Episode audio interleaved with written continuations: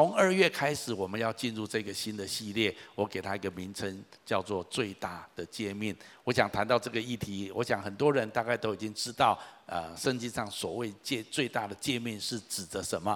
但是我认为，因为这是一件非常重要的一个神给人的。圣经对我们的一个指令，所以我认为需要有一个更完整的一个说明或者论述，从不同的角度，也让我们可以明白我们怎么样可以来遵循这个最大的诫命。那今天我要先来谈一谈最大的诫命是什么？你当然立刻说，那就是刚刚读的这段圣经节，爱神爱人了，是没有错。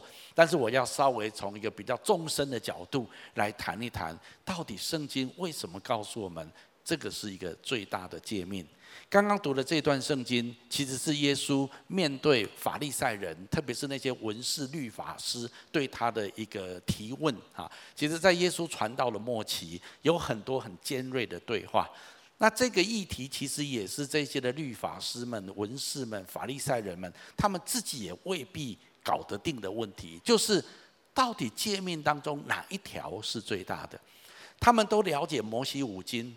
在摩西颁布这一些的律法书给他们的时候，所有的犹太教的高层学者，他们都非常的了解。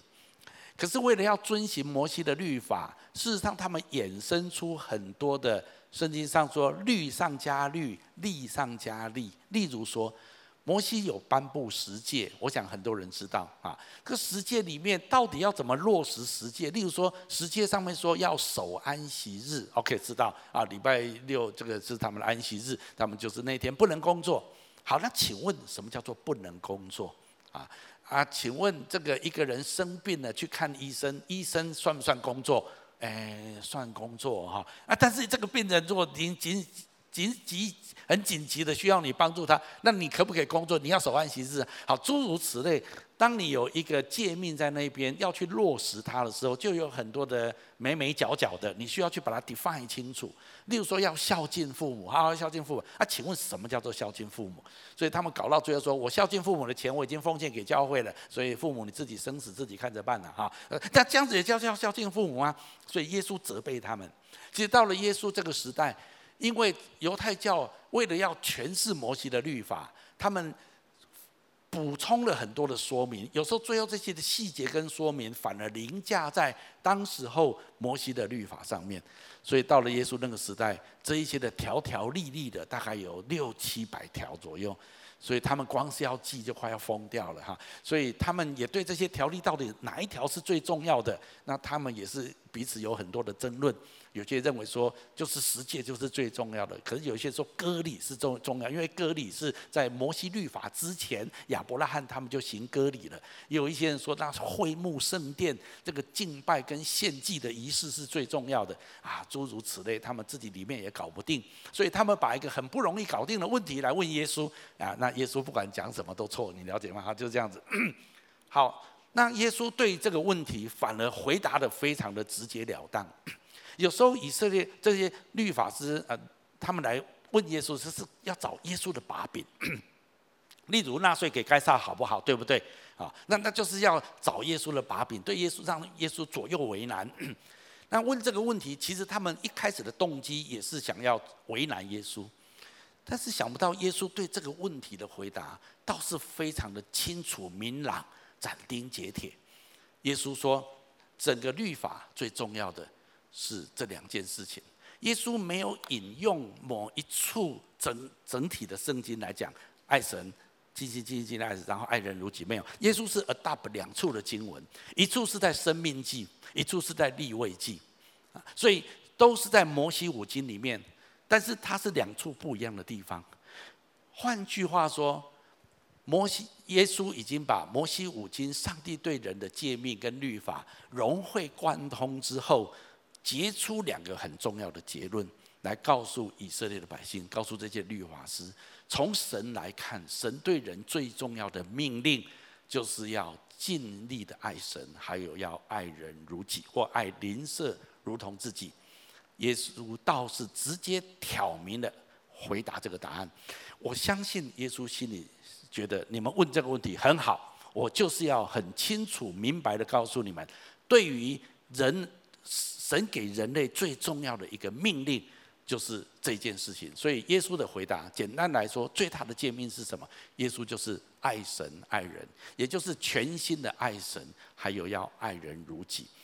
当然，我这样子已经把今天的问题解答了。最大的诫命是什么啊？我可以走了哈。这样，但是我今天要谈的重点是：好，如果这是一个最大的诫命，那么这从神的角度来说，这是怎么看的？从人的角度来看，我们怎么面对这个事情？还有从这整个世界来看，这个东西的意义是什么？我想从这三个角度来诠释一下最大的诫命。第一个，我要给大家标题就是最大的诫命，这个爱神爱人是神给世人最主要的指令。我的意思是说，从神的角度来看，神告诉所有的人类。你活在这个世界上，不管是三十岁，有些人比较年轻，那有些人可能活到六七十岁，有些人可能活到八九十岁，甚至有些人超过一百岁。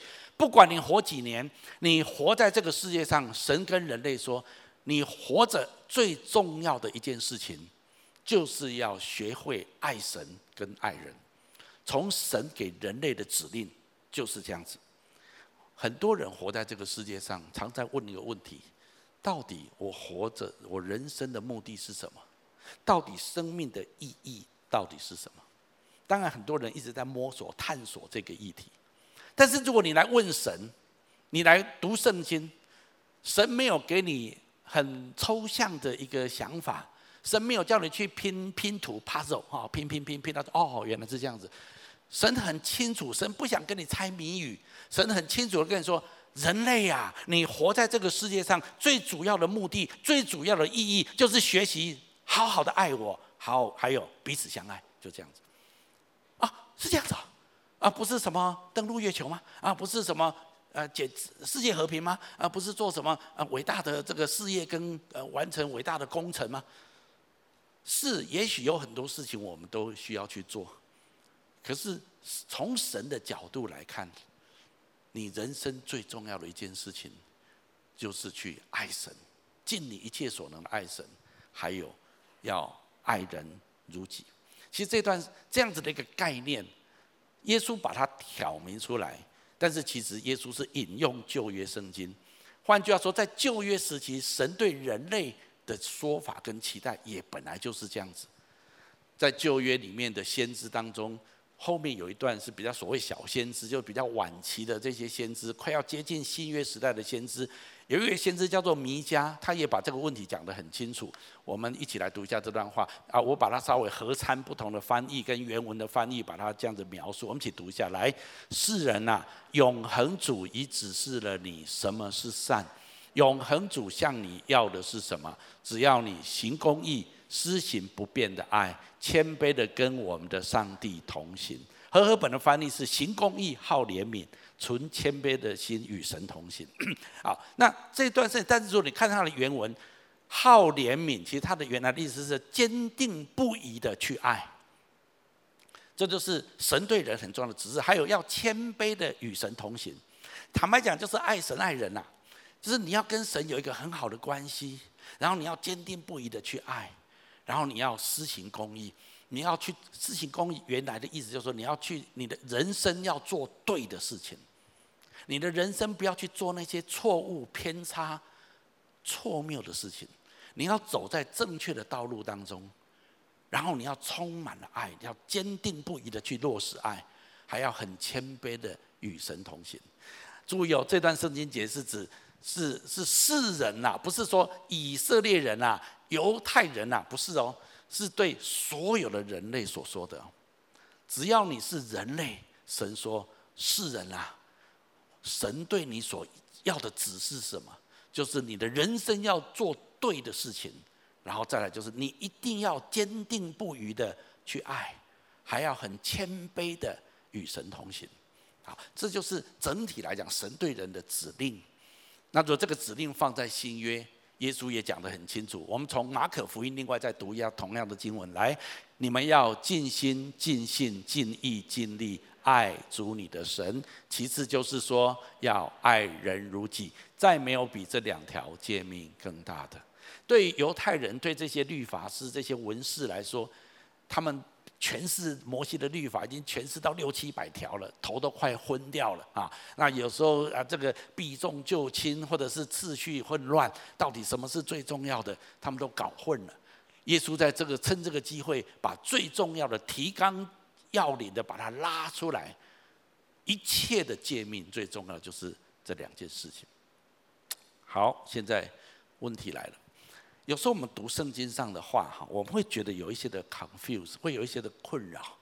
主啊，你说我们要尽心、尽性、尽意、尽力，请你跟我说“尽”来，不太近了。再讲一次“尽”。啊，对对对，这个是比较近一点哈。尽的意思，你觉得尽的意思是？啊，看看呐，看看，是这样子吗？不是，尽的就全部都给他下去啊啊！但是你会觉得很奇怪，神你怎么？会这样要求我，你要我尽我全部的力量，这包括心性、毅力。哦，这个要全世界，我可以再讲三个小时。我们不要，不要，今天不重点不在这里。好，那就要用全部的力量来爱神。神啊，求他妈的，我也有家人需要爱呢。哦，我也有孩子需要爱呢。啊，我也有一些其他很重要的关系需要 cover 着呢。但你要我尽榨干我所有的爱来爱你。那其他人剩下什么？我们立刻会想到这个东西。如果我的爱是百分之百的话，那我可不可以爱我的配偶至少百分之二十嘛？请你跟我说很合理。爱我的孩子至少百分之二十吧？请你也跟我说非常合理。好，再来，我需要爱我的父母亲吧？好，或者我的家人、其他的亲戚，至少也不能太少嘛？可不可以留一点给我的朋友啊？可朋友可怜啊！好，朋友可怜哈。OK，好。那我用百分之四十来爱神，这样子我很厉害了吧？哈，主啊，我爱你 double，爱过我的配偶，爱过我的父母，超过 double。那么，那这样子你也总不能叫我全部的爱都来爱你啊？你怎么可以这样子要求我？你的经文这样子说，会不会不太近情理呢？有时候我们会觉得说，怎么可能这样子来爱神呢？请你跟我说，下面很重要。哦，下面这个呢，今天的牛肉在这地方。OK，当我们试着去分配资源的时候，我的力心力只有这样，我的时间只有这样子，我的金钱只有这样子。神啊，你可以得到最多的那一部分百分之四十，但是好不好？让我留一点资源，让我去爱一些还需要我爱的人。我们常常会这样子觉得，这样才合理，不是吗？但是当我决定用我的百分之百去爱神的时候，用尽我一切去爱神的时候，不可思议的事情就会发生。神更会用尽他一切来爱我，他会给我所有的资源去爱我生命当中的每一个人。其实神为什么这样子要求我们？其实耶稣的眼光是，这是一体的两面，好像一个铜板的两面。当你尽心、尽心、尽意、尽力的爱神的时候，你才知道怎么样去爱人如己。OK，耶耶稣在新约用一个图像来表明这件事情。哦，这个图像非常重要，这图像非常重要。耶稣讲了一句话，我们一起读下来：我是葡萄树，你们是枝子，藏在我里面的，我也藏在他里面。这人就多结果子，因为离了我，你们就不能做什么。你知道我们是什么？我们就是这个东西。你知道，对一个枝子来讲，它最最重要的事情是什么？它最重要就是要生出葡萄，生，嗯嗯嗯嗯，一直生。请问是这样子吗？枝子它最重要的事情就是确定它连在树上，哦，连好连好连好，哦，接住接住接住，连连着连着，连着自然就生葡萄。耶稣用这个图像，这是所有的农夫、所有的人类都可以了解的。所以，为什么尽要尽你一切的力量跟神连接着，你才会源源不绝的从神得到爱的力量，得到恩典，得到资源，得到真理，知道什么才是真正的爱。如果这个枝子不管上面下面一直生，一直生，一直生，生到说生什么？你就是脱离。耶稣说，枝子如果剪下来，就干掉了。很多人以为你有多大的爱，你可以去爱人。多少人那么恩爱，长跑，爱情长跑，结婚，但是下场如何呢？如果你觉得你自己有爱的能力，那也就罢了。问题是，事实证明我们的爱都很有限。你这口井，如果你一直的汲取汲取，到最后干掉了。除非你这口井下面有一个强大的泉源。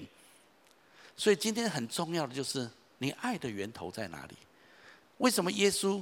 只是这个最重要诫命。为什么从旧约到新约，神告诉人类的就是：你先要来尽心、尽心、尽意、尽力的爱我。就是你这个枝子要连在葡萄树上，那么你自然，你不用费很大的力气，你自然就结实累累。那如果你忽略这个最重要的，其实你也爱不了任何人。这是一体的两面。所以如果这样子来看，对我们来讲，非常重要的一个真理，就是我们要知道怎么样可以去爱神。当圣经这样子指示我们的时候，我们就了解哦，原来不是做一个饼啊，然后分给神多一点啊，家人少一点，那大家分配一下，我的心力力量就这样子就有限了。如果你这样想，你永远都是分配不够的。但是如果你真的愿意爱神，神会帮助你，神会让你有意想不到的方式，让你知道。你能够很有效的爱你的配偶，爱你的孩子，爱你的父母亲，爱你周遭所有的人，而且这样子的爱会让他们蒙受重大的祝福。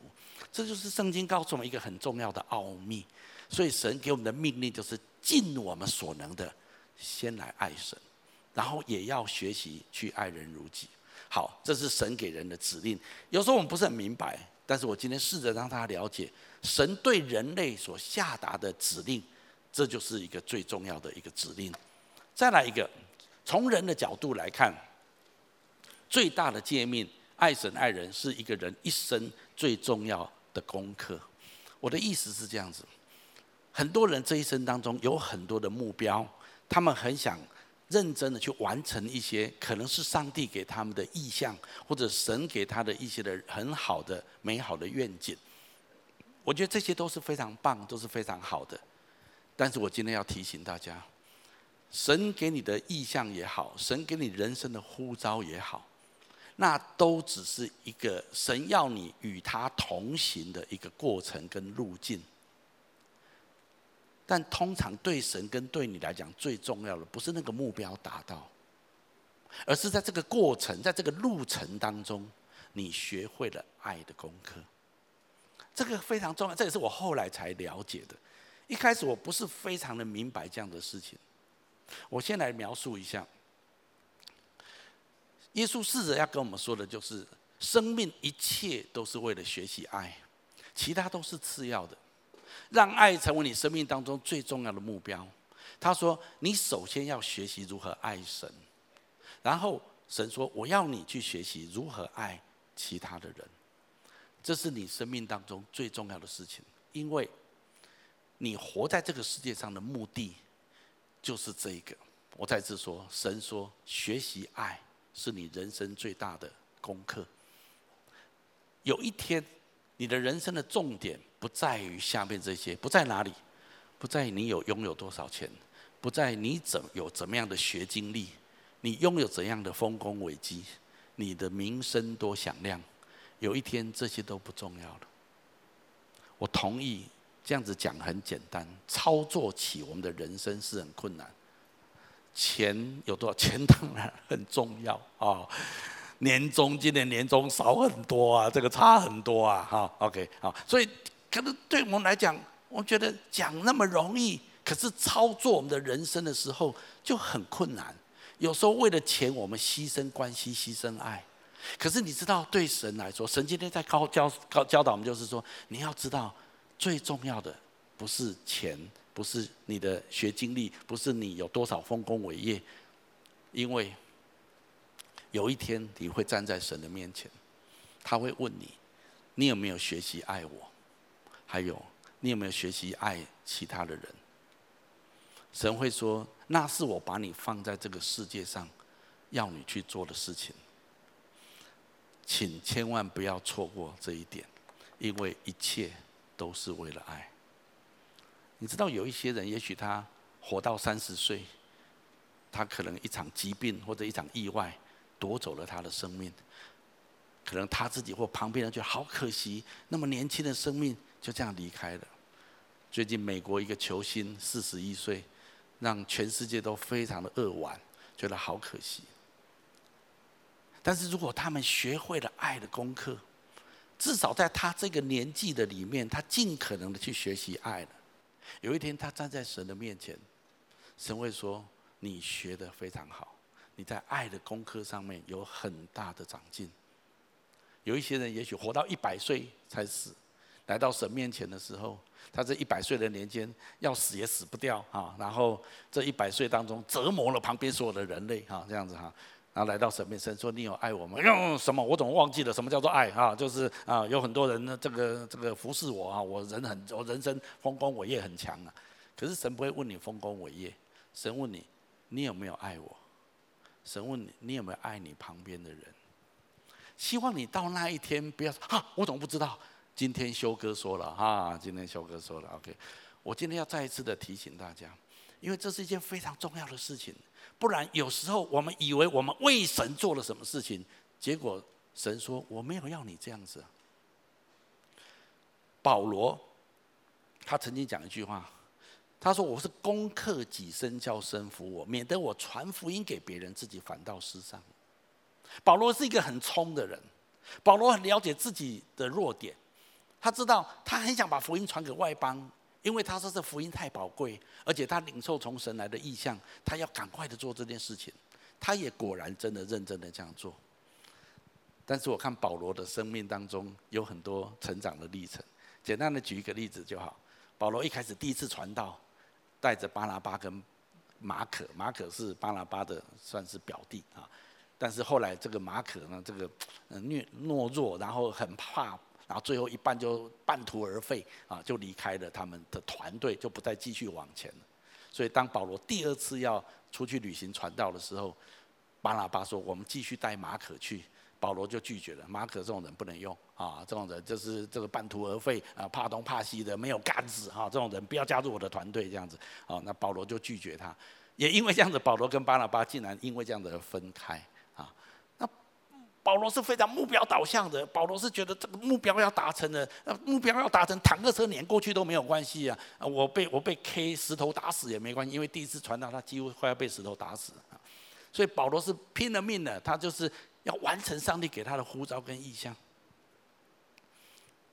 保罗的晚年写了一封信说：“马可对我是很有帮助的，马可是一个很棒的人。”我不知道，我觉得保罗的生命有很大的改变。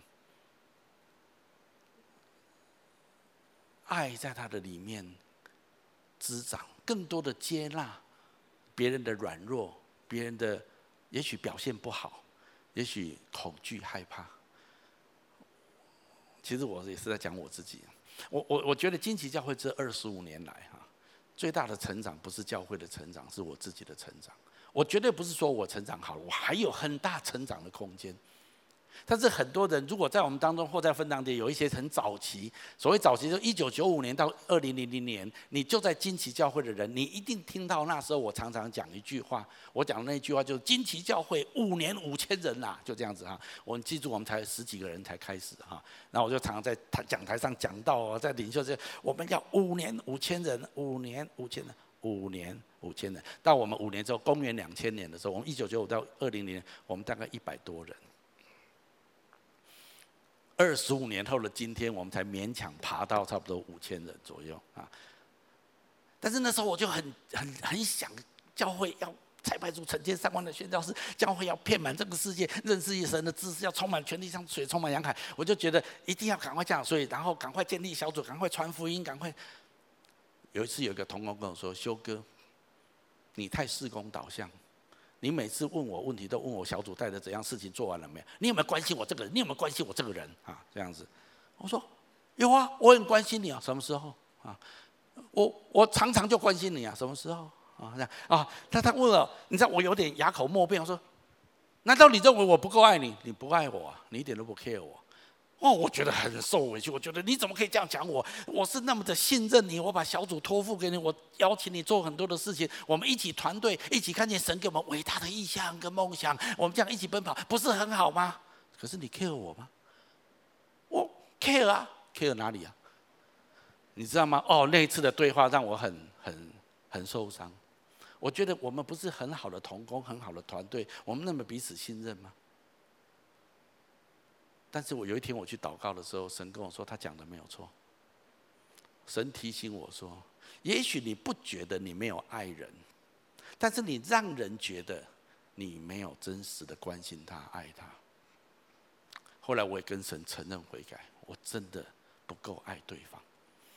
后来我跟那个同工道歉，我可能这这二十五年来不止跟一个人道歉了哈。但是我我这个人的特质，就是很想看见一件事情完成，很想看见一个目标达成。我也常跟我太太说，很奇怪，我们两个办公室在对面，为什么你的办公室人潮汹涌，而我的办公室门可罗雀啊？我觉得我也慈眉善目，不是吗？嗯，这样哈。可是大家觉得，如果去修哥的办公室讲完，又领了一份工作出去啊，所以他们觉得他去金美的办公室讲讲，充满温暖的就走出去这样子哈。我说有这么严重吗？我我是这样，我一点都不觉得这样子。我就我很爱啊，我很关心人啊，我很 caring 啊，才怪啊！你这样，你你以为你是怎样，跟你真实是怎么样？我跟你说有很大的落差。我一开始我无法接受这个事实。但是我觉得神不断透过旁边的同工领袖，当然最重要是我的太太，给我很多的提醒，在我生命当中带来很多的矫正。我必须说，这些年日对我来讲，生命最大的成长，就是我定睛在意象，更多定睛在成全领袖、成全同工，培养下一代，更多的去爱、关怀跟陪伴。我觉得这是对我来讲一个很大的成长。其实。通常，如果神给你个意向，神给你个目标，不是你今生今世完成得了，而且神也不是只有给你。你以为你那么意向，只有你领受这个？你你那么厉害，只有你领受这个意向？像金旗教会的意向，绝对不是我一个人，是神给华人教会全面的意向。我相信，所以不是你去做而已，是神要很多人去做。所以对于神来讲，不是肖祥修你的人生是完成金旗教会的意向，那么你的人生是成功的。不，神不是这样看。如果你说为了完成意象，结果你坦克车碾过去，不择手段伤害旁边一大堆人，就算意象完成了，你也没有份。耶稣曾经说：“你你什么奉我的名医病赶鬼，我不认识你，离开我去吧。”有时候我看那个经文，我很害怕，你知道吗？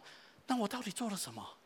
神说：“如果你没有在这个过程当中爱神爱人，那么你所做的一切都是枉然的。”所以下面这段圣经节。也许让我们很吃惊，但是真的是真实。我想就把它读完。所以，请问你爱不爱神？如果你的回答是“我只是信，我从来没有想过要爱神”，那么你要很小心哦，恐怕这不是真正的信哦。因为真实的信心会生出爱来。我们读一下白色这段字来：唯独使人生发仁爱的信心，才有果效。如果你真的信神，一定会有神的爱在你里面滋长起来。我不是说你要做一个很有爱心、成完美的人，不是，而是你会比以前更有爱心。圣经也这么说，圣灵所结的第一个果子就是仁爱。我们来读一下这段圣经节好吗？来，圣灵所结的果子就是仁爱、喜乐、和平、忍耐、恩慈、良善、信实、温柔、节制。如果你真的重生得救，你知道圣灵浇灌在你的里面。那么你第一个展现出来跟以前不一样的生命状态，就是你比以前更有爱心，你比以前更能够体谅别人，你比以前更能够包容跟接纳别人。这是圣经上告诉我们一个很重要的一个结果。继续往前，甚至圣经说没有爱心，我们读下来，没有爱心的就不认识神，因为神就是爱。所以。如果我们发觉我们对神一点爱都没有，如果你认识的神跟你是冰冷冰冰的关系，都是一些的规条啊，只是要规定信心，然后就是很多的研读知识性的东西，而不是真实的产生爱出来，那么你要很小心哦。我们要赶快悔改，不要做一个有名无实的基督徒。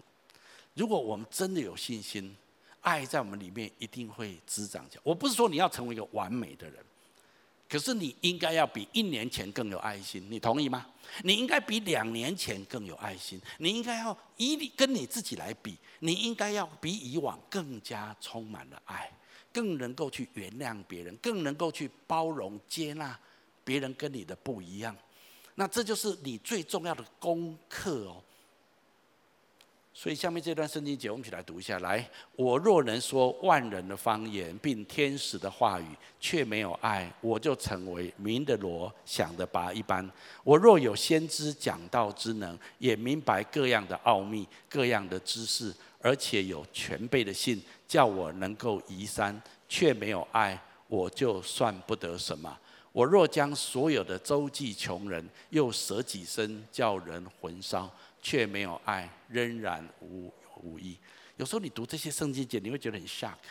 什么什么什么神？你再讲一次。圣经上说，如果我有恩赐很强，我也了解各样属灵的奥秘跟知识。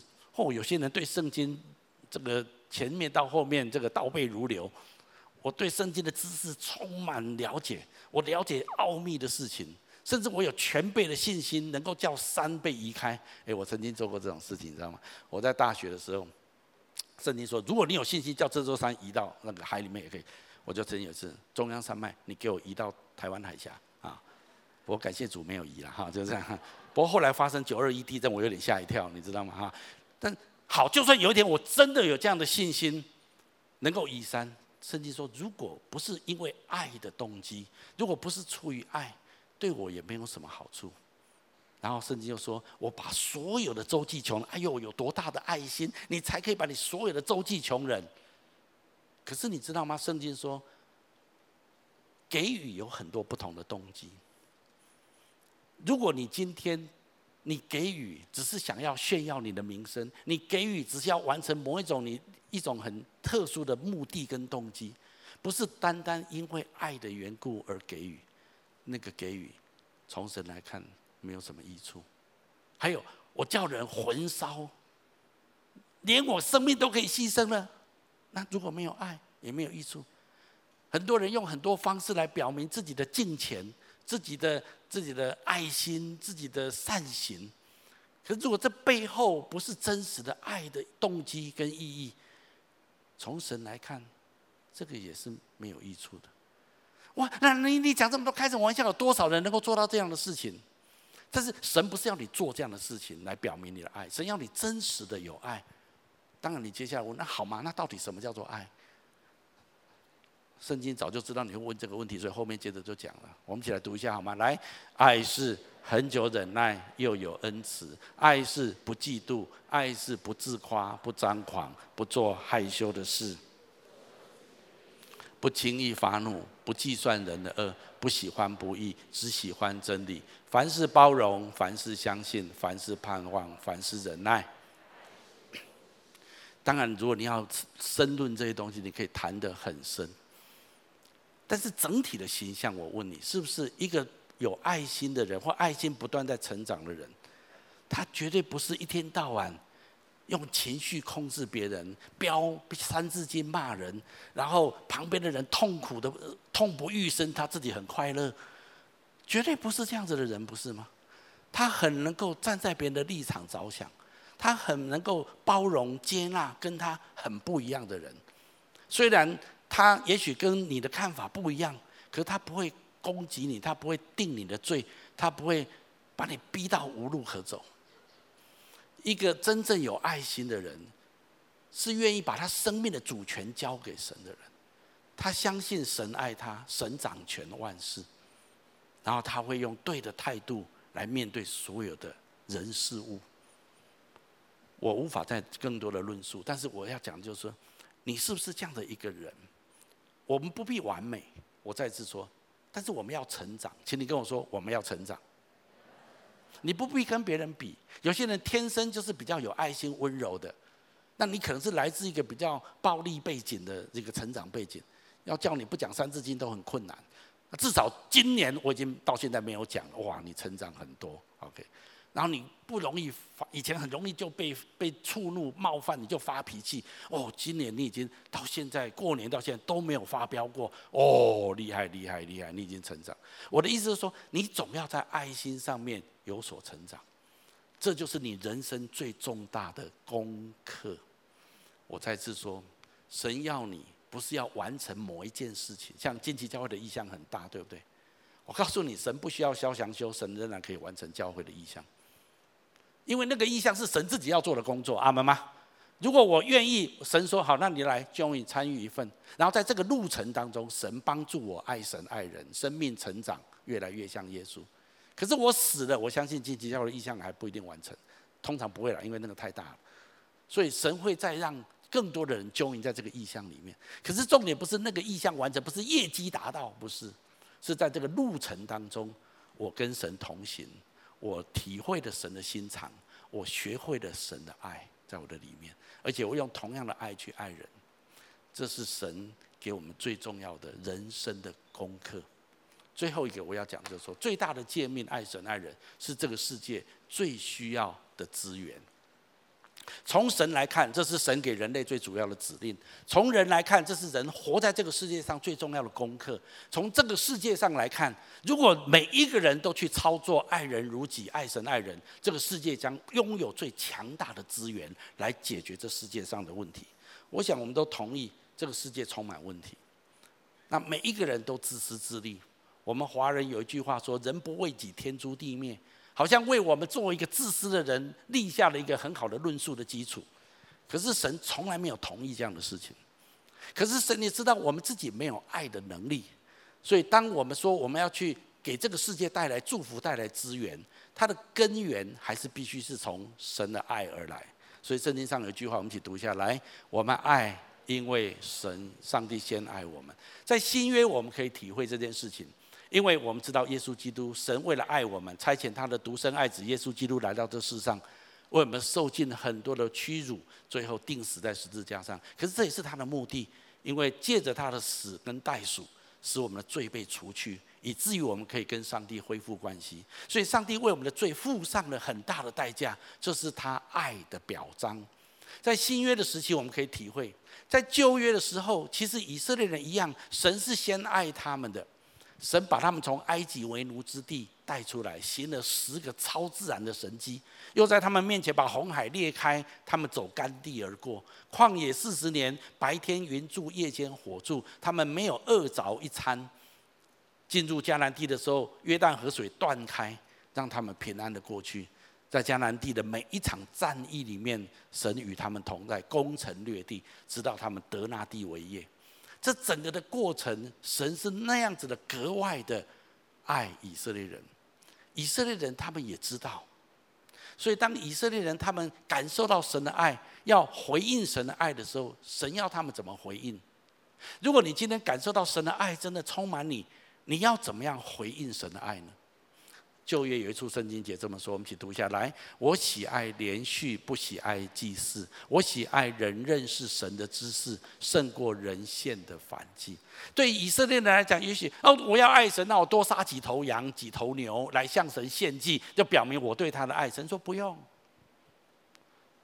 神说我更希望你去怜悯你旁边的人。你的你的邻舍有没有需要？你去帮助他们。还有。我宁可你更多来认识我，来跟我建立一个深厚的关系。其实又不是爱神爱人吗？从旧约时期，神透过很多的经文，再次的提醒以色列人：如果你感受到我的爱，你想回馈我的爱，不是杀很多羊、杀很多牛来献祭给我，而是去关心别人，还有来认识我、来亲近我。这就是神对以色列的指令。今天在新约当中，其实也是这样子，不是吗？记不记得当耶稣复活之后，跟彼得在海边对话？因为彼得三次不认耶稣，彼得羞愧的要命。耶稣既然死了又活过来，哪有人这样子死了又活过来，然后面对我的我的失败啊？但是耶稣并没有拒绝他，耶稣仍然接纳他。耶稣问他说：“彼得，你爱我吗？”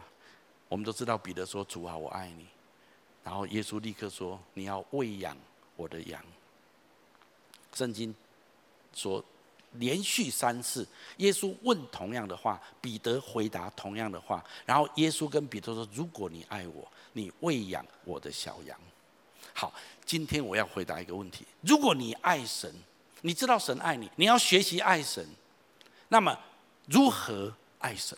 我要问这个问题。其实从圣经上来看，你真正爱神最重要的方法。就是去怜悯人，就是去爱人如己。其实爱人如己就完成了爱神。在新约圣经里面，保罗讲过这样子的话。我们来读下面这段圣经节来，因为全律法都包在“爱人如己”这一句话了。我有时候觉得保罗你也很大胆哦。耶稣还说两件事啊，你要尽心、尽心、尽力、尽爱，还要爱人如己。嗯，保罗直接删除掉剩下一条，你只要爱人如己，就完全的所有的律法。其实不是删除，而是这本来就是一体的两面。你说你很爱神，有一个人如果他每天进食祷告，呃，这是呃三餐啊，他不吃不喝，然后躲在房间里面敬拜，放敬拜音乐，跳舞啊，祷告啊，跪啊，在地上爬，然后说啊，我非常爱你，非常爱你。打开门骂太太，骂孩子，骂老婆，你这样是爱吗？所以其实表达你对神的爱，最主要的方式就是你会爱人如己。耶稣的弟弟雅各是初代教会的领袖，他的这本书里面也讲同样的话。我们一起读一下来。经上记着说，要爱人如己。你们若守着至尊的律法，才是好的。他说这是至尊的律法，意思就是所有的律法诫命里面最重要的一件事情，爱人如己。今天如果我们真的要遵行神的大诫命，最重要的一件事情就是我们愿意去爱人。如己，而当每一个人都愿意去爱人如己的时候，这个世界将握有最强大的资源。今天这个世界有这么多问题，它的根源就是人的罪跟自私。今天如果人愿意起来学习爱神爱人，这个世界将握有强大的资源。荆棘教，我想很多人知道，我们过去这一年，我们关心的牧风。啊，牧风关心的台东的宾茂村的原住民村庄的小朋友们，我们在那边做很多的呃课后，做很多的陪伴跟跟工作。然后呃，今年开始，我们也从今年的三月开始，我们启动这个点亮原乡的活动哈。呃，牧风他们很勇敢，从三月开始，嗯，就是。领袖班结业的人都可以来报名哈，那一个礼拜只有十个人哈的的的额度，然后每一个礼拜我们都有一个短宣队去到台东来帮助那边的孩子们，还有做社区服务，还有做当地的一些的儿童品格营。好，我就发现，当我们发当我发现有一些的需要在东部的原乡当中，那我们能够做什么呢？说真的，我们的资源也很有限。我们的牧风说真的，在西部海岸已经啊花了很多的心力，投资了很多的资源。那我们还要再做东部吗？东部会不会太遥远？我们做得到吗？但是当我们去做的时候，我们发现很多弟兄姐妹很关心，很多弟兄姐妹很愿意来支持。所以当这个短卷队一开之后，我知道已经很多人跃跃欲试，准备要 book 这个事。事实上，他是昨天才开张的哈，可以开始在网络上报名。那还有，我也听到，当我们开始做。做牧风，不论在西岸或东部的时候，特别我们这次在做东岸，就有一些的企业听到之后，他们就愿意来关心、来了解，未来有可能会有一些的支持。就有些甚至不是教会的资源，而是这个世界上的资源，它就会慢慢的进来。当一个爱心的行动产生出来的时候，就会吸引许多的资源过来。人如果彼此相爱，这是这个世界最大的资源。很多人知道我们关心吴哥窟的工作，我们在那边有好多次的短宣队去。我们在吴哥窟现在有一个非营利机构叫 CBCO，在那个地方我们做了很多的非营利的工作。好，现在我们当时候去的时候都在村庄里面去帮助小朋友们，不论是做卫卫生医疗或做一些的呃这个头剪头发啊、抓头丝啊之类的。我想很多人做过这样的事情参与。那因为我们这个协会之后，我们开始现在每一个礼拜周末，我们从部落跟村庄里面用车子接送，大概每一个周末有一百多个小朋友来到我们的吴哥窟的金旗教会的地方，我们给他们在那地方上主日学，给他们吃饭，带他们做品格教育。当我们这样子做的时候，我们发现原来还有很多人很关心，很多的资源不断的涌入。那个资源不一定是金钱。而是爱心，而是关怀，而是给予。我们在海外的另外一个教会，在去年年底十二月，特别派了一个短宣团去吴哥窟我们的那地方，做一个服务，而且顺便在吴哥窟做跨年祷告啊。OK，我觉得他们很有创意哈。那他们去之前，他们就问一下我们吴哥窟这边的教会，问一下我们童工，孩子们需要什么？那我们同工就跟他说，孩子们如果能够给他们那些可爱的布娃娃哈，有一些的那个绒毛的那个这个这个那种东西哈，那孩子们大概很喜欢，因为那边他们买不到这种东西。啊，结果那个那个团队，我们海外的这间教会，天哪，这个收集到如啊，这个快要淹没他们了哈，全部都送到那边，孩子嗨死了哈，每一个孩子都拿到一个布娃娃，不同种的，不同样子，不一定是金钱，可是爱会吸引许多的资源来到这个世界上，来到有需要的地方。这世界上有许多的问题，不论是贫穷、饥饿、战争、人口贩卖。毒品、教育、环保、各种疾病，甚至天然灾害。如果有更多人愿意真实的去爱人如己，这个世界的问题几乎就能够更快速的获得解决。阿妈妈？其实这就是，但是有时候我们觉得啊，我没有钱啊，我没有能力啊，我没有资源啊，那个问题很大啊，那个需要很大啊，我能够做什么呢？但是如果你真的愿意去做，很多时候资源就陆续的就就定位了。我真的看见，很多时候我们把脚踩入约旦河水，约旦河水就断开来。当一个人愿意去爱的时候，资源就不断的涌入在这个地方。所以，爱神爱人的诫命，甚至我们把它浓缩到一个字“爱人如己”的这样的一个命令，将是这个世界最强大的资源。如果我们愿意这样去爱，那么你不要害怕没有资源。第一个，神必与我们同在，而且当你走下去的时候，很多的资源自然就来到我们的当中。这是我过去二十五年来我很深刻的体会。所以我们要有这样子的爱，我们要学习这样的爱，爱人如己，讲一大堆。当然，刚刚爱是很久忍耐，又有恩慈，巴拉巴拉。当然这些很重要。可是我讲一句很简单的话，爱人如己，简单来讲就是换位思考。请你跟我说换位思考。就是说，今天那个人如果有痛苦、有困难，那如果你在他的处境，你会他你会希望别人怎么帮助他？那么这样子就好了。然后你尽可能的去做到这样的事情。耶稣说：“你愿意别人怎么待你，你就要先这样子对待别人。”其实这就是爱人如己，很简单。今天太多时候，我们从我们的角度、我们的利益。我们在思考跟衡量万事，神给我们的诫命就是要破除这个东西。那你说这样破除到最后可能会牺牲自己，是必要的话要牺牲自己，可以的。如果牺牲自己能够成就爱，那个在神面前是一个伟大的行动。耶稣自己就是这样子。那我们怎么样有能够有这样的爱？去哪里学会这样子的爱？最后，我要用这段圣经节跟大家分享，来使基督因你们的信住在你们心里，叫你们的爱心有根有基，能以和众圣徒一同明白基督的爱是何等长阔高深，并知道这爱是过于人所能测度的，便叫神一切所充满的充满了你们。这段圣经在讲一个基本的概念，就是你必须借着信心跟神建立关系之后，让神的爱充满在你的心里面。而借着众圣徒，就是跟教会弟兄姐妹大家在一起生活，在一起过教会生活，能够一起的明白基督的爱是何等长阔高深。有这样子的一个根基跟基础的时候，我们就可以去爱这个世界，我们就可以去给予，我们就可以去付出。而当我们这样去做的时候，神就充满在我们的当中，资源就源源不绝的透过我们把神的爱领到这个世界。其实神的道理很简单。就是要我们彼此相爱。当我们愿意这样子做的时候，这个世界许多的问题将被解决。如果有越多的人看到这个真理，愿意这样子学习，那么这个世界将更加的美好。所以简单来说，最大的诫命是什么？就是爱神爱人。这个爱神爱人的诫命，从神的眼光来看，神要告诉人类，这是我给你最重要的指令。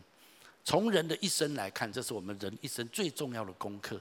从这个世界来看，这个世界最需要的资源不是金钱，不是某一个科学科技的发达，不是某一个组织怎怎么样能够帮助这个世界。这个世界最大的资源就是爱。如果每一个人都愿意试着去操作神的爱，彼此相爱，这个世界许多的问题将被解决。求主帮助我们，让我们来执行、遵行这个大诫命。从二零二零开始，不要跟别人比，跟我们自己来衡量就好。我有没有比去年更有爱心？我在爱里面有没有成长？我有没有更爱神？我有没有更紧紧的连结于神，以至于我更有爱心、包容、接纳对我周遭的人？如果有，你走在正确的道路当中；如果你只是目标导向、绩效导向；如果你只是想要完成你的业绩，不择手段。那么有一天，你以为你得到丰功伟业，在这个世界上，有一天你在神面前将一无所有。我要求主怜悯我们，帮助我们，让我们抓住人生最重要的诫命跟功课：爱神、爱人。我们一起来祷告。阿爸父神，我奉你的名祝福每位亲爱的来宾、朋友、弟兄姐妹，帮助我们的眼光准确。主帮助我们不要错失了我们生命最重要的目的，还有功课。就是学习尽力的爱你，而且爱人如己。我宣告这样子的一个光亮光跟真理，要充满在每一位弟兄姐妹跟来宾朋友的生命中。不论在现场、在分堂点、在所有的职堂点，或者看视讯的弟兄姐妹朋友的生命里面，我要请大家继续把眼睛闭着。在我预备这篇信息的时候，我灵里面有一些的感动，容许我用一些话来鼓励我们当中一些人。首先，我第一种人，我觉得我们当中有人，你跟我比较类似，你是一个目标导向的人，你是一个工作导向的人，你在不自觉当中，你也不是故意的，但是你比较会忽略爱的功课，你比较在意事情有没有做完，你比较在意目标有没有达成。但是今天神再次的提醒你，爱是你人生最大的功课。也许你并不觉得你没有爱人。是，但是你可能让人家没有这样子的感觉，这是我们需要成长的地方。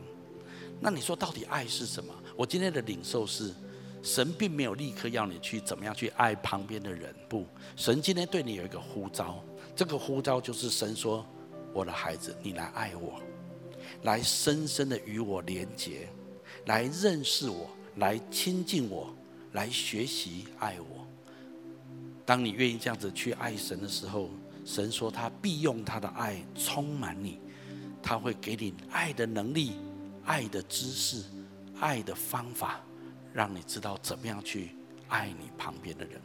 我今天特别要对这样子的弟兄姐妹发出一个邀请，发出一个呼召，好不好？二零二零年开始，让爱成为你最重、最主要的功课。